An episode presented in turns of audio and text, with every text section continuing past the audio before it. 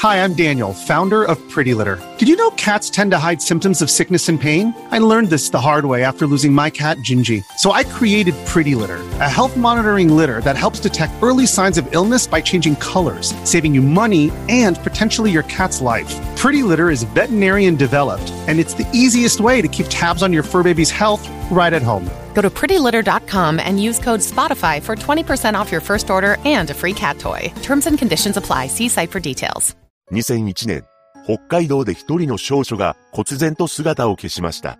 一体彼女はどこに行ってしまったのか、詳細を見ていきましょう。後に行方不明となる千田あさみさんは、北海道の室蘭市に住んでいました。あさみさんは、ご両親と弟の4人家族だったそうです。また、明るく元気なタイプで、真面目な性格だったと言います。さらに、近所の人にはきちっと挨拶もでき、礼儀の正しい少女でした。そんなあさみさんは、すくすく成長していき、やがて高校生になったのです。彼女が進学したのは、室蘭市内では一番の進学校と言われている、北海道立室蘭栄高校でした。高校に入ってからも勉強熱心で、成績は常にトップクラスをキープしています。さらに、あさみさんは話もうまく、クラスメートからとても人気のある生徒だったそうです。そして彼女は人目を引くほどの美人であり、校内にはファンクラブまであったそうで、ちっちゃんという愛称で呼ばれていました。このように誰からも親しまれる存在のあさみさんは、几帳面な一面もあったようで、手帳を常に持ち歩いていたそうです。そんな中、彼女は一つの夢を持つようになります。それは看護師であり、卒業後の進路として看護学校を希望していました。ただ、この進路に関して世間では違和感を覚える人もいるようです。というのも、彼女が通っていた高校は、一流大学も合格圏内という進学校だったため、なぜ大学ではなく、看護の専門学校を目指したのだろうという声が上がっているのです。ただ、あさみさんがどういう心境で看護の道を志し、専門の学校に進学を希望したのかは不明であり、そこに何か悩みを持っていたという確証はありません。そしてあさみさんが行方不明になる4ヶ月ほど前の2000年12月、新しいことを始めました。それはパン屋でのアルバイトです。あさみさんが働き始めたパン屋は、自宅の近所の大型スーパーマーケットにテナントとして入っていました。アルバイトを始めた理由は不明ですが、考えられる可能性として3つあると思います。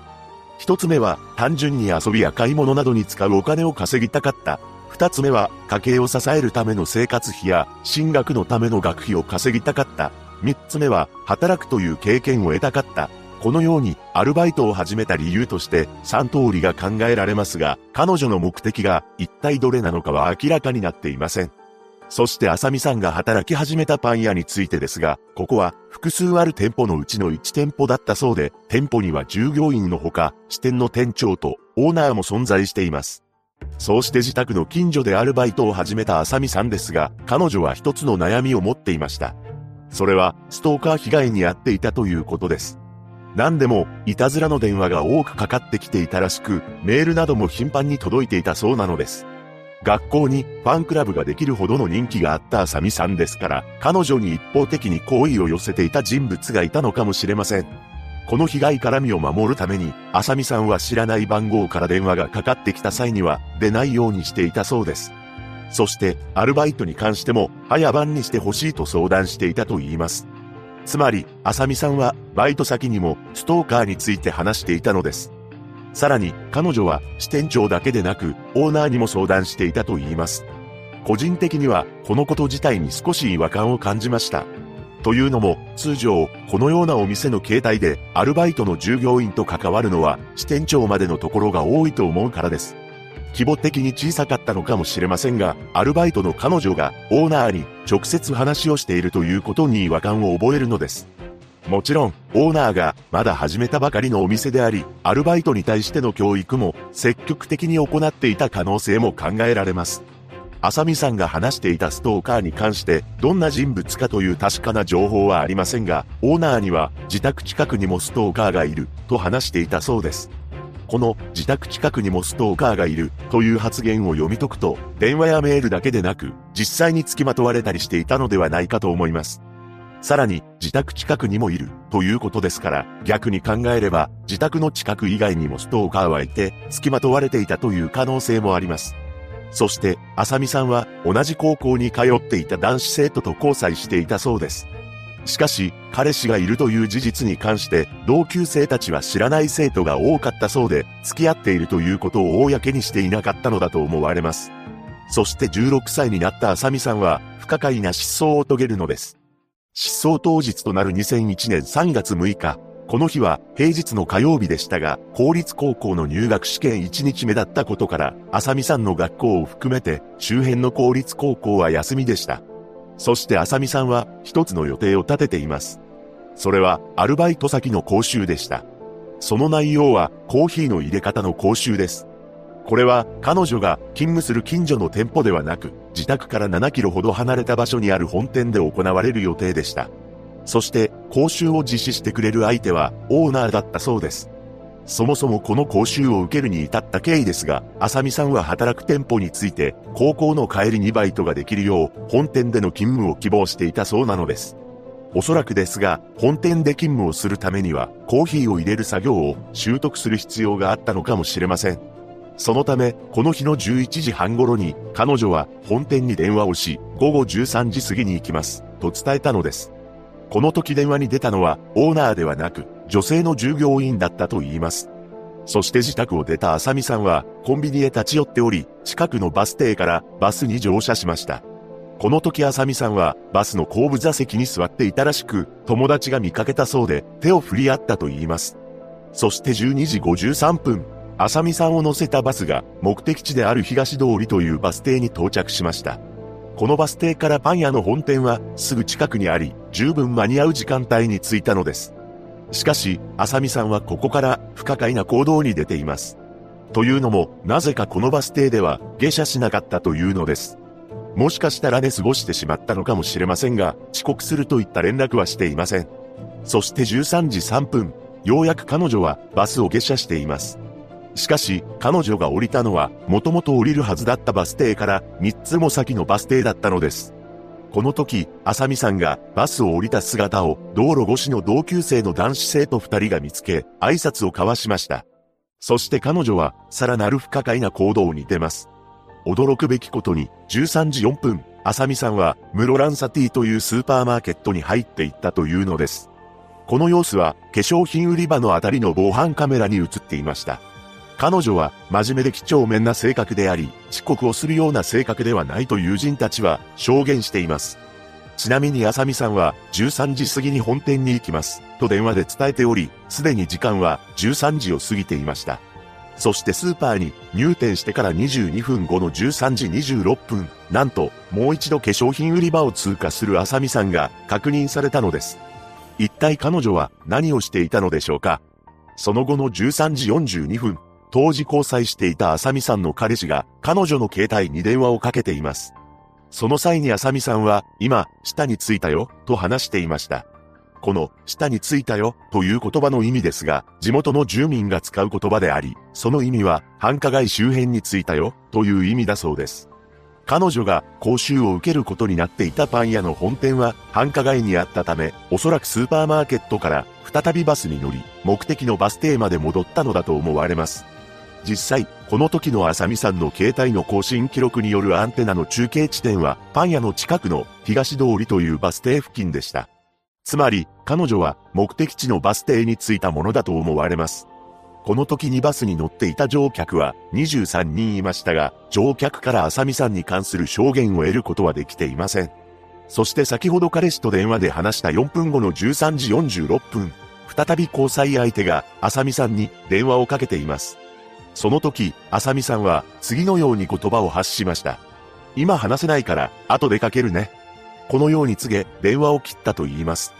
この時の様子に関しては、交際相手は特に緊迫したような様子は感じませんでしたが、浅見さんが室内にいる気がしたと証言しています。このやりとりと彼氏の証言から想像すると、浅見さんはパン屋の本店に到着し、これから講習が始まるところだったのかもしれません。しかし、驚くべき事実として、浅見さんはパン屋の本店に姿を現すことはなかったというのです。そればかりか、そのまま彼女は忽然と姿を消してしまいました。実は約束の時間である13時過ぎになっても、浅見さんが姿を見せないことから、お店で待っていたオーナーが心配を募らせて、13時半に外に出て探していたそうです。ただ、この時オーナーは、浅見さんに電話はかけなかったと言います。そしてこの日の夕方になってから、彼氏が浅見さんに電話をかけるも、彼女が出ることはありませんでした。結局、浅見さんは、その日自宅に帰ってくることはなく、心配を募らせたご両親が、午前1時過ぎに、警察へ届け出を行ったのです。こうして、警察の捜査が始まるのですが、初動捜査において、ある致命的なミスをしています。そのミスというのは、警察犬を使っていないということです。警察犬を使ったからといって、彼女の行方を100%追跡できるわけではありませんが、それでも浅見さんが最後に立ち寄ったバス停からどの方角に移動したかなど、彼女を発見する手がかりが出てくる可能性は十分あると思います。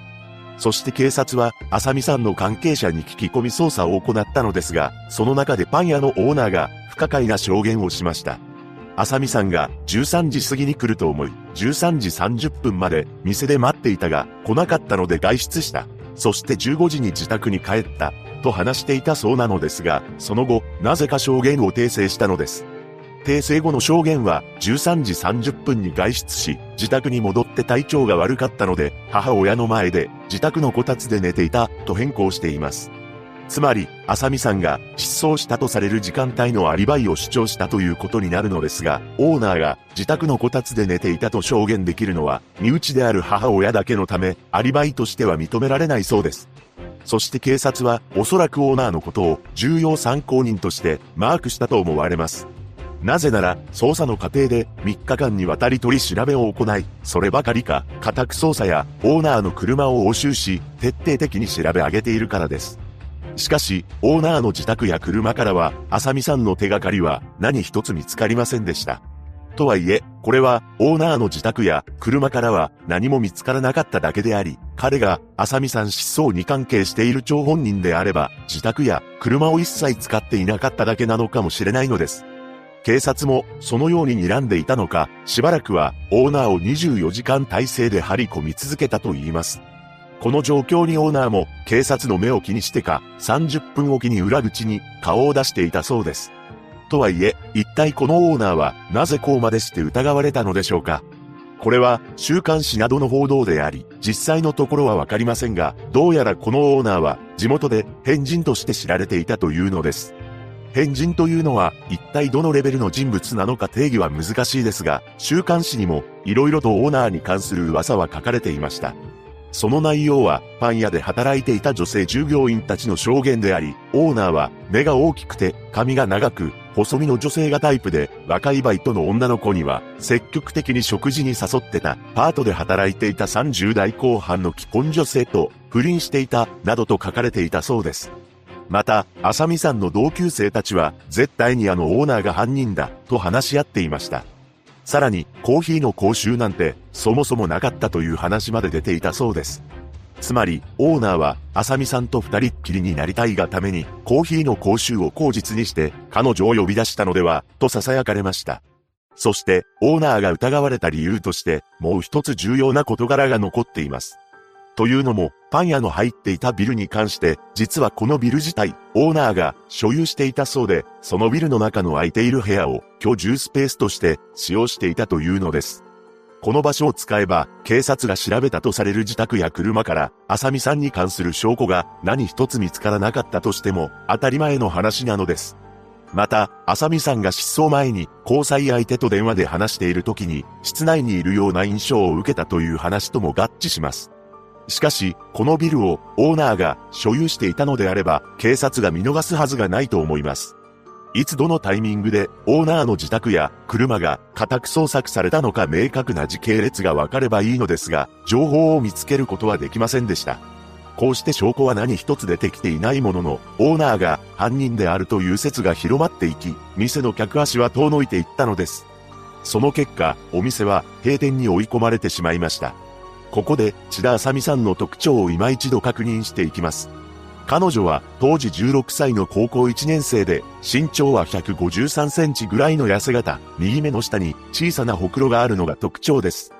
当日の服装は、ベージュのブレザー、紺色のジーンズ、バーバリー製チェックのマフラー、緑色の革靴を着用していました。また、事件から数年が経ってから公開された情報として、血液型は O型であり、足のサイズは23.5センチだと分かっています。一体彼女はどこに行ってしまったのでしょうか？最も怪しまれたオーナーですが、彼は店が閉店してから他の土地に移り住んでいます。その際にお店が入っていた建物を取り壊しました。この行動に警察は疑いを強めています。なぜなら、わざわざ建物を取り壊す必要があるのか、と考えたからです。パン屋というお店は潰れたものの、建物さえ残しておけば、そこにテナントとして貸し出しを行い、家賃収入が入ります。そのため、なぜわざわざ取り壊しを行ったのか不審がられてしまい、警察は、更地になった土地に重機を入れて、基礎部分から掘り返したそうです。しかし、その土地からは手がかりになるようなものは一切出てこなかったと言います。そして事件から5年後、あさみさんが、ムロランサティの化粧品コーナーのあたりを、うろついている姿を捉えたカメラ映像が公開されました。ここまでは、パン屋のオーナーが疑われたという情報を中心に見てきましたが、あさみさん失踪に関して、残り2つ考えられている説があります。一つ目は、あさみさんが失踪した翌日、近隣の伊丹木浜という場所で、あさみさんに似た人物を見かけたという目撃情報があるのです。そしてこれが本人だとするならば、北朝鮮に拉致された可能性もあると言います。確かに、海岸や浜辺で拉致被害に遭ったという報告は多数されていますし、人通りの多い場所から連れ去られた事例もありました。ただ、北朝鮮が日本人を拉致する目的は何か技術を学んだ日本人の能力を北朝鮮に広めるためであり、拉致が頻繁に行われていた年代も異なっているため、この可能性は低いと感じます。そしてもう一つの説ですが、現場を頻繁に出入りしていた中型トラックが怪しいという説です。これは当時、パン屋の向かいにあるビルで大規模な改修工事が行われていたらしく、資材を乗せた中型のトラックが頻繁に付近を出入りしていたそうです。そして、パン屋への宅配便や食材配達のアルミ車も頻繁に止まっていたため、いずれかの車に乗せられ、連れ去られてしまったのではないか、という話が出たと言います。この説は、先ほど説明した北朝鮮への拉致と紐付けられるため、彼女を連れ去るタイミングを見計らい、トラックに乗せていった可能性もゼロではないと思うのです。ここまでは、あさみさんが何らかの事件に巻き込まれた可能性を考えてきましたが、彼女が自ら失踪するという道を選んだ可能性はないのでしょうか。あさみさんのご家族や友人には、そのような証言をする人物はおらず、何か悩んでいる様子は感じられなかったようです。とはいえ、人気者だからこその孤独や責任感などを感じていた可能性もありますし、名門高校で成績がいいことで、将来看護師を目指すという夢との葛藤もあったのかもしれません。そのことで悩んでいたのなら、自ら失踪したとも考えられるのですが、これから失踪しようと考えている人物が、失踪当日にパン屋の講習に向かう予定を入れるでしょうか。さらに、失踪前には、彼氏と2回電話で話しているのです。個人的には、この彼氏からの電話についても少し不自然さを感じます。これは彼氏が当日のあさみさんの予定を知っていたか知らなかったかで変わってくるのですが、なぜ講習前なのにもかかわらず2回も電話を入れたのでしょうか。1回目の電話の際に、あさみさんは、今下に着いたよ、と報告しており、あさみさんが、これから講習を受けることを彼氏が知っていたのなら、そのまま講習を受けるだろうと思い、電話をするのは控えようと考えるのではないでしょうか。しかし、その4分後に、彼は再度あさみさんに電話をかけています。一体なぜ、ここで再び電話をかけたのでしょうか考えられる可能性として、1回目の電話の時に伝え忘れたことがあったため、特に何も考えずに電話をかけた、または、あさみさんがオーナーの講習を受けること自体に不安があったため、彼女が大丈夫か確認するためにかけたのかもしれません。どちらにしろ、彼氏が2回も電話をした理由はわからないですが、あさみさんは、この時点でまだ電話に出る余裕があったのだと思います。そして、今話せないから、後でかけるね、と話しているため、電話に出ることはできるが、話すことはできないということを示しているのです。つまり、2回目の電話に出た時の状況を想像すると、あさみさんは誰かと話しているわけではなく、どこかの場所に入り、これから誰かと話す状況にあったのではないでしょうか。もしくはバスや電車の車内という可能性も考えられます。例えば、あさみさんが誰かと話している状況であれば、彼氏からかかってきた2回目の電話には出ることすらしないと思うのです。そうなると、あさみさんは本当にオーナーの講習を受けるためにどこかの室内に入っていたのかもしれません。ただ、個人的に最も疑問に感じることが一つ残っています。というのも、あさみさんはストーカー被害から身を守るため、アルバイト先に早番を希望していたのにもかかわらず、一体なぜ本店での勤務を希望したのかという点です。本店の勤務を希望する理由は、高校の帰りにバイトができるようにしたいからでした。ここで矛盾が生まれています。本当にストーカー被害に遭っており、早番を希望していたのなら、高校が終わってからアルバイトをしようとは思わないのではないでしょうか。高校生のあさみさんが早番をするとすれば、高校がない土日祝日の朝から夕方の早い時間や、春休みなど、学校が長期休みの期間で朝からの時間になるでしょう。あさみさんの言動から推測すると、失踪当日に本店に自ら電話を入れており、その電話は女性の従業員が応答しているため、コーヒーを入れるための講習に向かったのは確かだと思います。つまり、彼女が本店の勤務を希望していたのは真実であり、高校の帰りに本店で勤務をしようと考えていたのは事実の可能性が高いです。そうなると、ストーカー被害に遭っており、早番を希望していたという証言が本当だったのか怪しく感じます。実際、ストーカーの相談を受けていたと話していたのはオーナーだけで、他の従業員や周囲の人間は、そんな話を聞いたことがない、とする情報もあるのです。そして、最も不可解な謎として、彼女は、なぜ約束の時間を過ぎているのにもかかわらず、化粧品売り場で時間を潰し、遅刻する連絡も入れていなかったのでしょうか。考えられる真相としては、あさみさんが本店に出向く時間を間違えた可能性です。彼女は13時に行きます、と告げていますが、本当は14時に行くつもりだったのかもしれません。もしくは、従業員の女性が時間を聞き間違えて記憶した可能性もあると思います。もしもあさみさんが14時に本店に出向くつもりだったのなら、化粧品売り場で時間を潰していたのも納得がいくのです。いずれにせよ、彼女は現在も見つかっておらず、失踪から20年が経った2021年には、室蘭警察が37歳になった想定の浅見さんの写真を公開しています。多くの謎が残っている本事件。現在の姿はかなり変わっていると思いますが、身長153センチぐらい、右目の下に小さなほくろ、足のサイズは23.5センチという身体的特徴は今も変わっていないと思います。千田あさみさんが無事にご家族と再会できることを祈るばかりです。